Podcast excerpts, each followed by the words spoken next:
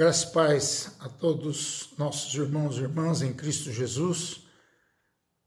Meu olá para todo mundo, para todos que têm acompanhado com a gente essas devocionais.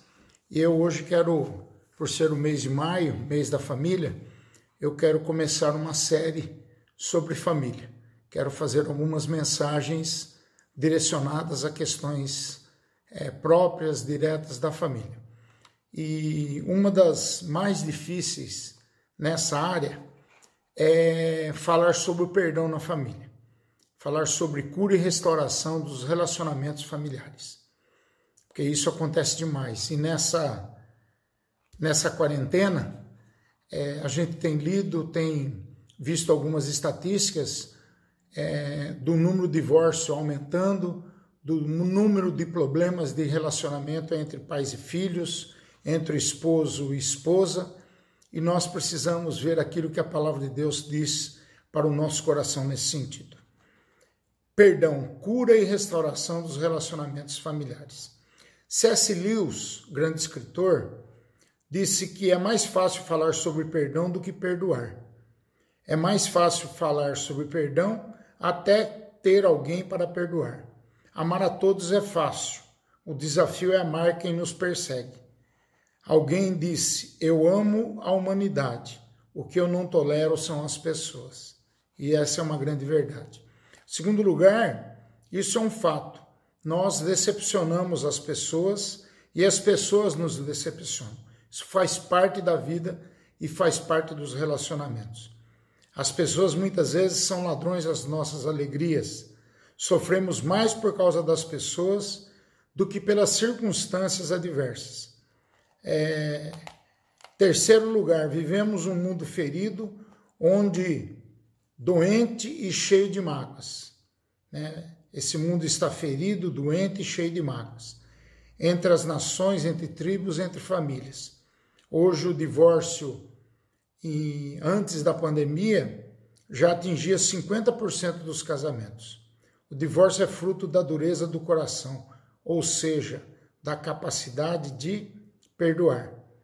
E quarto e último lugar nessa introdução, o pecado mais presente na igreja é o pecado da mágoa, do rancor, da rixa entre irmãos e às vezes até entre familiares.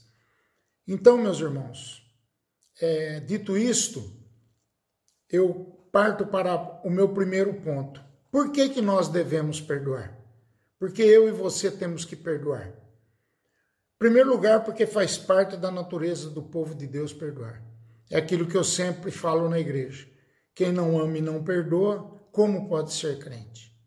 Quem não ama e não perdoa, já que por que, que nós devemos perdoar? Porque faz parte da natureza do povo de Deus. Colossenses 3, 13.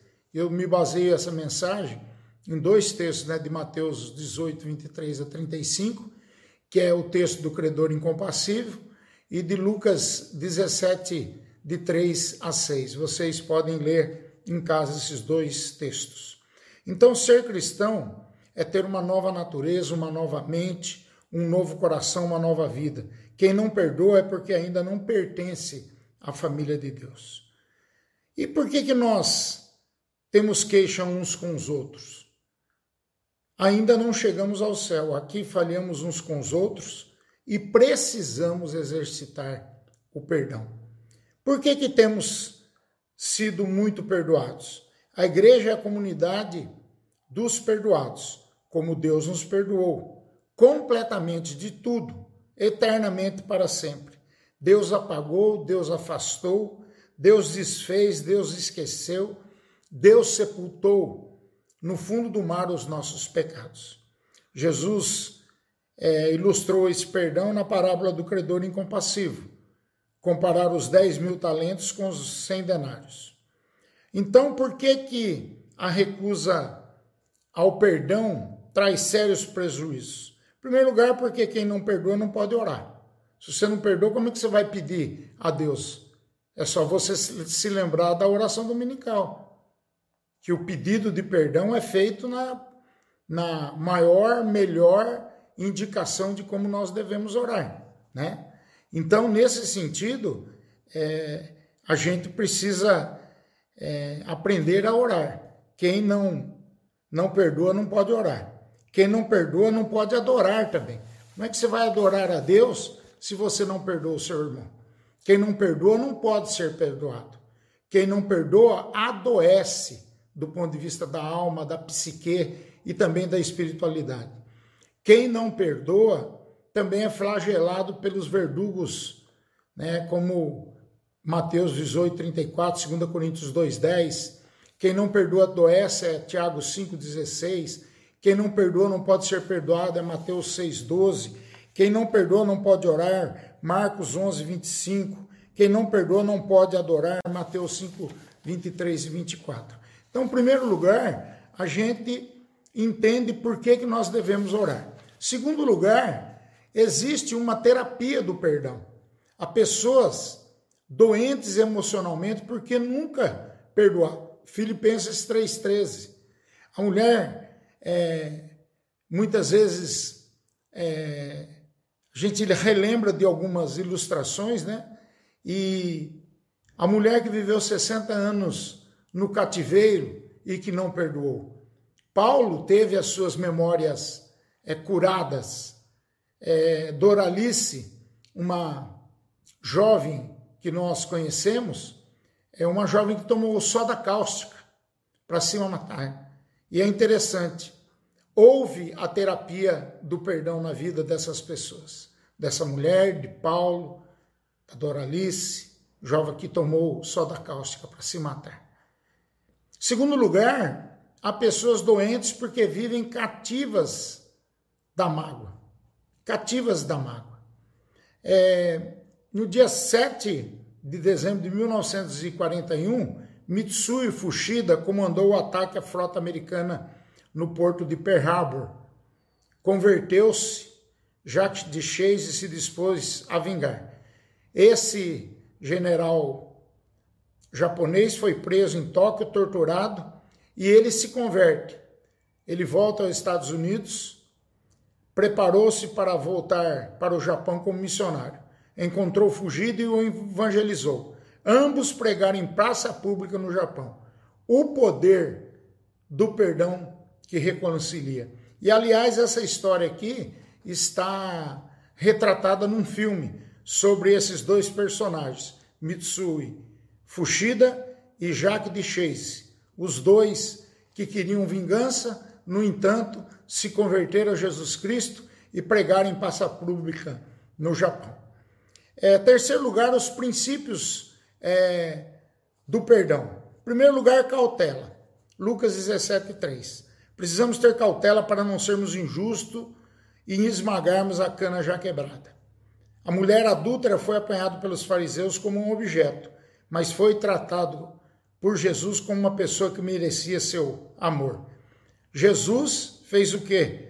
Jesus restaurou Pedro, não condenando, não expondo ao ridículo, mas perguntando: Pedro, tu gostas de mim?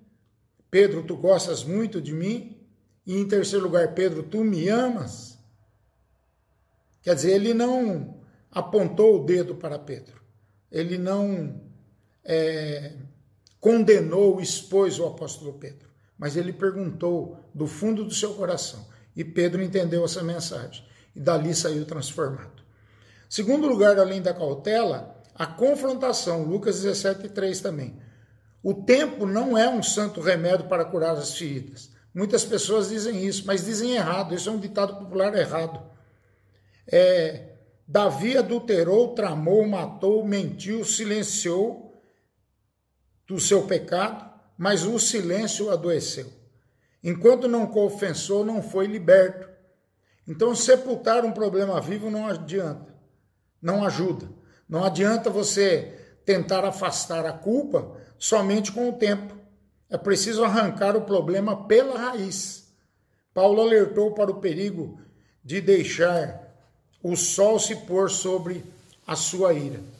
Então é a necessidade aqui que o confronto precisa ser com atitude, ser realizado e feito com atitude de amor. A palavra repreender é chamar do lado para consolar. Gálatas 6:1 mostra como nós devemos consolar uns aos outros. E terceiro lugar, arrependimento, também em Lucas 17:3. A mesma língua que feriu deve passar o bálsamo de Gileade. O arrependimento é mudança de mente, de emoção e também de atitude. Muda-se a mente, muda-se o coração e muda o seu comportamento.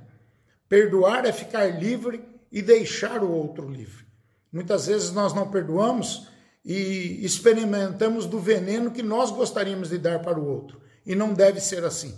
Nós é, não podemos lançar no rosto do outro o que se perdoar. Perdoar é ficar livre e deixar o outro livre.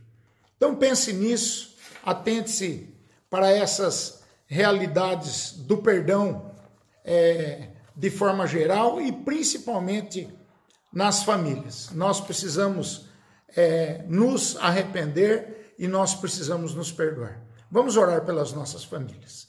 Pai, em nome de Jesus, ajuda-nos a perdoar os nossos familiares. Fica, Senhor, com as famílias da tua igreja e dá-nos na tua alegria nesse tempo tão difícil, Pai, pelo qual estamos passando. Que o Senhor abençoe cada casa, cada lar, cada família.